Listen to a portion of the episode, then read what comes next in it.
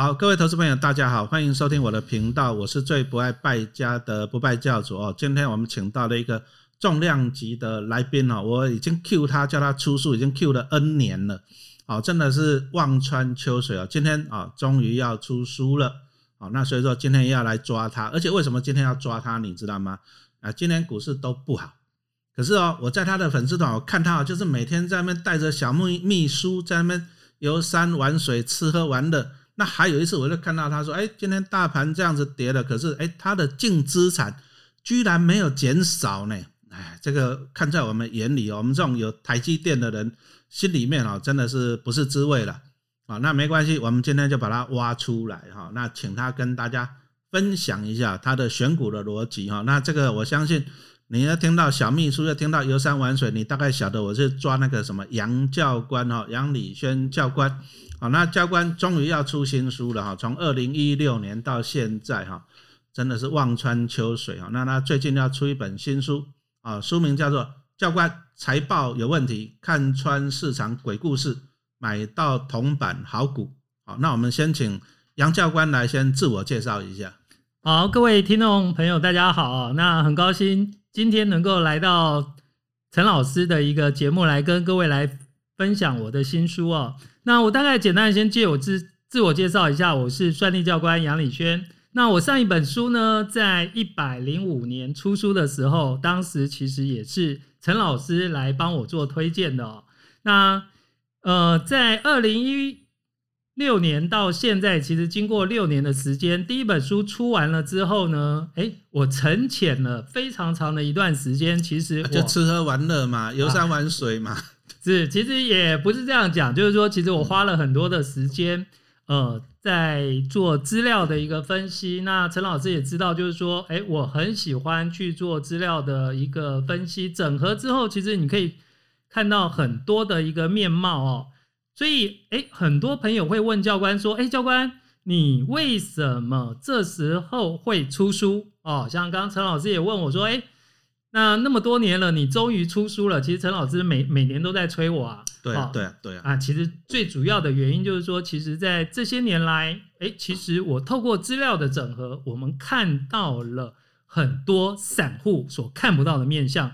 比如说，为什么很多很多投资人会问教官说：“哎，教官，为什么股票很多公司明明哎，它看起来很好啊，可是它为什么三到五年呢？它就有一个循环。”三到五年，某一档个股暴涨暴跌。当我们透过大数据、透过资料的整合的一个分析之后，其实我发现了一件事，背后有很多不可告人的秘密。那如果说把这些资料呢拿出来看的时候，你会发现非常的可怕，就里面就拥有了很多的我们常讲的叫做鬼故事哦。那所以说。透过这样这本书，我希望能够带给很多的投资朋友，你能够不管这这本书，其实不管新进股市的朋友或者老朋友，基本上你不具备财报的知识，你都能够看。它不是单纯的一个财报书，它也不是教你用教你看财报的书，但是。它会有很多的一个透过很多的一个面向角度，跟这六年我所看到的市场操作、股市股价哦，或者炒作标股的一个手法，透过这本书，其实你就可以了解，哎，不管新手、股市老手，你能够一进到股票市场的时候，你就拥有了，哎，你不会像以前我们傻傻的，人家说什么股票好，我们就进去买，但是。你会有更多的一个呃提醒自己，甚至于说，哎，你可以按照教官的书里面所提到的步骤，你去筛选股票。嗯，这样好。教官，我有个问题哈，因为我在学校教书教这么多年，我也看过很多教官哈。哎，那所以说对教官的印象就是那个样子。是，结果没有想到我们杨教官他最专长的反正是资讯。啊，电脑，你刚刚讲到那个什么大数据啊，什么的网络啊，甚至你的财报，那你以前到底是什么背景啊？为什么电脑这么强，财报又这么强？哦，这个根本就是工科跟商科都结合起来的嘛。应该是这样说啦。其实哈，像陈老师也在三重三重公商工嘛，哈，三重三工当过。其实技职教育其实非常重视的一件事就是什么？你的技能嘛，你该具备的一个能力。那实际上呢，我在今天，我以前是读商科的嘛，我在这录音室的斜对面的以前的治理科大国际贸易科，哦，其实我也学了五年的商，包含在财报的部分，哦，学到了，呃，会计学的部分也学到了中会。好，那再来就是说，因为其实我自己本身，我想我们都都有一个特性，就是说，哎，我们对于工作上的东西，其实我们需要的去提升自己。所以，我们学校在当时我在读治理的时候，治理也非常重视了一个资讯技能、资料库的技能。所以我在学校的时候，其实我就已经做了、从事了相关的哎课程的研读。以外，我到了我任何一个单位，包含我当人事官，我在机场做进出口，我都自己把我的业务资讯化。所以我也曾经在国防部当了一个当某单位的资讯部门主管。所以商科跟投资是我的兴趣。那我借由投资的时候呢，我哎，我投资的时候，我重拾我以前商科的读书。读读的那本书嘛，哈，读的那些书。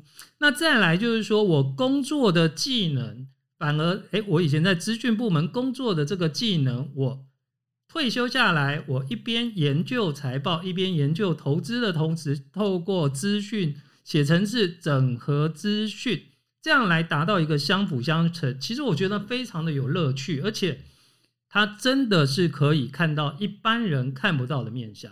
我觉得这个教官啊，退休啊，退休真的是乐在其中啊。因为我常在教官那个粉丝团看到，你的都提供那些免费的工具、免费的程式嘛，对不对？比如说，比如说 EPS 什么，你这个都无偿的啊。对啊，当然就是分享你自己喜欢的嘛，你是研究的。那教官的专长还是财报。那我讲实话，你不要说看陈老师这样，好像投资股票也很久了。我跟你讲，我跟大家的大家都一样的。我看到财报也真的是头会晕，看到也是会想睡觉。我也都是看简易型的，哎啊，但是这样子就有一些怎样没有看到重点嘛，对不对？所以说教官这本书应该也是有提到财报方面的，哎，会不会太深呢？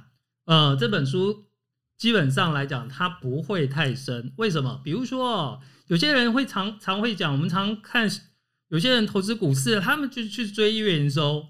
那其实这本书其实它是破解大家的迷失，比如说有些公司它是可以追月营收的，为什么？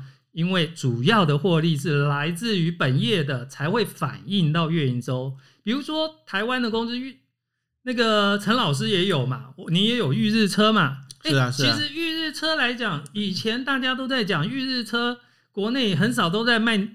看到路上很少你上的车啊，都是投投 t 塔。嗯，可是问题是说，裕日车其实它最赚钱的是什么？广州的对，跟东风合资的嘛，哈，所以跟东风汽车合资的子公司，一年获利在疫情发生前一年获利是能够认列到两个股本，股本没有错。所以像这样的公司来讲，其实它就不会，因为它叫做权益法投资公司嘛。它就不会合并到月营收，所以很多的散户朋友去追月营收的时候，像追到这种控股公司，其实它就没有意义，因为它的月营收的增减，比如说像今年就非常特别的一件事，今年上半年有一家公司叫做台气电，它今年上半年的尤其是第二季亏损，很多朋友就讲说，哎，你就开始看到那个投资平台上面就很多朋友讲说，哎。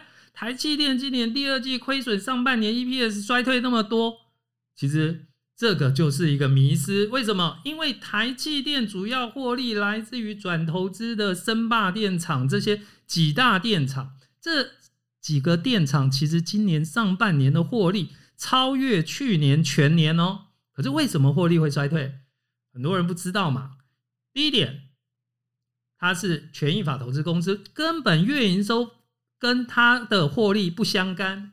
再来一件事，因为第二季，第二季他们公平会因为台气电子公司联合拒绝降价，处罚他十几亿，认列一次性的亏损。可是这个撇开不谈，其实台气电今年上半年的获利超过去年全年。嗯，我觉得教官这个讲的很好。其实财报我们没有必要去看到每一个细项，哦，那个也是很厚吧，对对？但是大方向的观念你要懂啊，比如说像刚刚教官提到的预日车哦，陈老师自己有在长期投资的啊，零股利。可是很多投资人就想说，老师啊，他本业没有获利的业外车啊，这样业外能够算吗？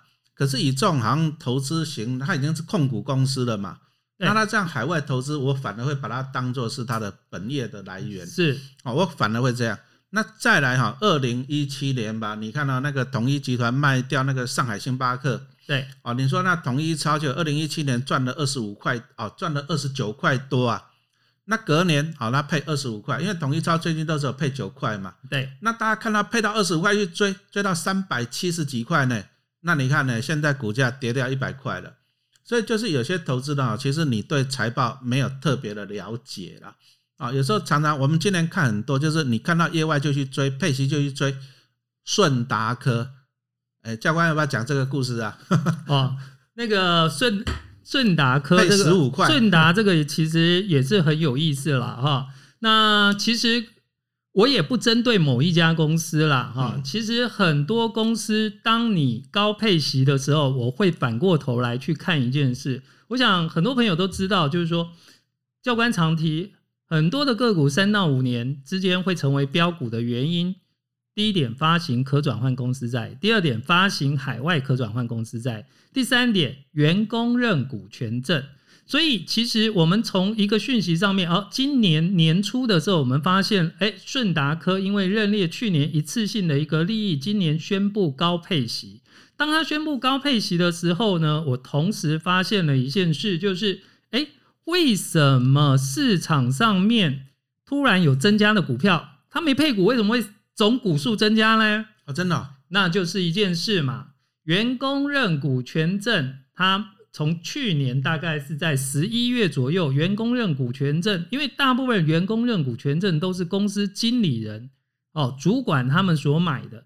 那那么去年十一月的时候满两年嘛，满两年开始可以做百分之五十的转换嘛，哦，于是你如果可以认股，那么你会在什么时候转换？其实还没有到期嘛，还没有到期，你又急着去转换，那这是什么意思呢？就代表可能股价的高点到了。嗯，所以很多投资人看到了高配息进去追股票，结果呢，追到了山顶上嘛。有啊，我自己那时候也有顺达科，不过我还好了，因为他后来两根涨停板，我就赶快跑了。是，啊，因为我是觉得说它本业，因为那毕竟是一次性的嘛，对对不对？好，所以说投资的你还是要了解这种基础的财报。你也许数字你不用算的很精确，但是观念很重要哦，这个真的是非常的重要。所以说我是觉得哈、教官这个啊财报啊，他真的是专家了啊，那深入浅出，可以帮我们投资人能够了解哈、那当然，刚刚教官也有讲到一个可转债。啊，有时候我真的觉得这个股票的池子蛮深的啦，对不对？对你看一下，像我们刚刚讲的，就那一家吧，对不对？啊，为什么他员工去转换，然后刚好公司又高配息，为什么刚好用那个时间点？哎，这个 timing 就抓得很好哈，对不对？其实哦，市场上面来讲，有一本书，它叫什么？有一本书是会计师写的，嗯哈、叫做《财务报表分析宝典》。这个会计师里面写了一行话，他说：大部分上市贵公司发行可转换公司债，没打算还钱。哎，嗯没打算还钱，很有意思啦。不是他不还钱哦，嗯只要他发行可转换公司债以后呢，那么当普通股超过可转换公司债的可以转换成普通股的，我们叫做转换价之后，那么持有可转换公司债的人就会换股票哦，所以只要到期前去拉股价。所以我们在这两年的疫情期间，我们发现了很多的普通股突然暴涨暴跌，比如说国光生，嗯啊，国光生在疫情发生一百零九年的那一年，股价暴涨，其实就是它可转换公司债啊转大量转换。在一百零九年六月，有一档股票叫做戴宇，嗯，戴宇也很有意思。我们陈老师一定听过乔山，可是可能没有听过戴宇。这两家都是做健身器材的，可是戴宇有一个第一次可转换公司债在九月到期。啊我讲了嘛，会计师说大部分公司没有打算还钱，所以于是待遇的股价从四十几拉到一百六十几，可转换公司债从一百翻到四百，三个月的时间，全数转换完之后呢，股价现在是多少？不到四十，大概四十上下。教官，我要打岔一下哈。其实我认同教官讲的，我发债，我发债就是跟投资人借钱嘛，对不对？对但是我发债，我当然能不还最好。对，那不还就是说你要转换成股票，我就不用还你钱就了。变成硬股票了。那硬股票没有什么成本嘛，是不是？那但是我要让股价上去，你才会来转换嘛。是那如果说我们碰到，哎，这个就是一个没搞哦，我就知道说他不想要还钱，他就要拉股价。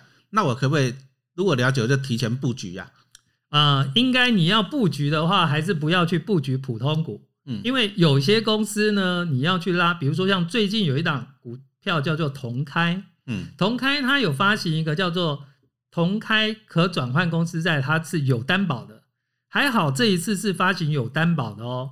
啊，同开这一次最近爆发了掏空案哦，就是新闻，但是确实怎么样我们并不清楚，我们只是看新闻来去描述。同开新闻爆出来说它有掏空案，于是股价暴跌，从二十几块暴跌下来，可是它的可转换公司债还在一百块哦。嗯嗯，为什么可转换公司债还在票面价没有往下跌？就是因为这一档可转换公司债它是由银行担保，它是有担保可转换公司债，即使同开倒闭，板信银行都要负责偿还哦。哇，好，可是呢，像这就有这种这种可转换公司债有什么好处？可是当股价往上飙的时候，股价飙一倍，可转债也会飙一倍。就像刚刚我们讲到待遇，待遇飙了四倍，可转换公司债就飙四倍。可是后来呢，普通股往下崩跌，剩下百分之二十五，剩下四分之一的时候呢，可转换换公司债已全数转换完。对，持有可转换，他目前后来他发发的还挺愉快的，觉得哎。嗯，我也不敢说他是因为觉得不用还钱就继续发，可是他连续又再发了待遇二跟待遇三。那目前待遇二、待遇三也都在一百块之上哦，票面价之上。可是普通股通通都怎么样打折，变成二分呃四分之一的价格了。好像有这种发可转债的公司，然后股价波动都会很大，是这样吗？是因为大部分发行可转换公司债的公司呢，它的发行期大概三到五年。其实连星光金都经常在发可转换公司债。星光金在大量转换是什么时候？在一百零七年的时候，一百零六年，星光金的 EPS 从前一年的零点四几元成长到一百零六年的一块多的时候，一点零五元的时候，一堆散新闻媒体每天报说，哦，今年 EPS 比去年还要好，成长一倍，于是很多散户就会进去追股票，于是星光金的可转换公司债就从票面前一年的不到一百块，贴近票面价，短短财报公告日的时间，哦，三个月的时间，可转换公司债翻到一百三十八，也就是说，你持有不到一年就有三成三乘八的一个获利，其实这是非常的迷人。可是随着它的可转换公司债转换完之后，我们看到最近星光金的股价大概又是七块八块了。嗯哦，所以像这样的一个个股来讲，那肯定有人会问我，教官，那么发行可转换公司债的公司呢，可不可以买？啊，一般如果我会比较建议大股本的公司会相较小股本的公司安全。当然，绝对安全的就是选择有担保。好，那如果是没担保的部分，就是贴近票面价的大股本的，比如说我们怎么讲，在一百零九年三月十九全球股市崩跌的时候，很多的航运股，长荣航、华航通通腰斩诶，普通股通通腰斩，可转换公司在一律贴近票面价。那可是你那时候进场买它的可转换公司在长荣、华航，你后面都赚翻了，因为为什么？嗯甚至翻倍。听教官这样子讲啊，真的是听这一句话胜读十年书了。其实听教官这样讲啊，可转债哈，当然我相信教官书里面写的很详细的，大股本的，然后有保障的，对不对？对，而且刚刚教官讲到，其实报酬率都还蛮迷人的是啊。但是陈老师还是要提醒大家了，你不要看到说哦报酬率很高，啊，你功夫练一半你就进场了，这个也是风险很高哈。第一个不懂的你就不要碰，这个叫做你的能力圈。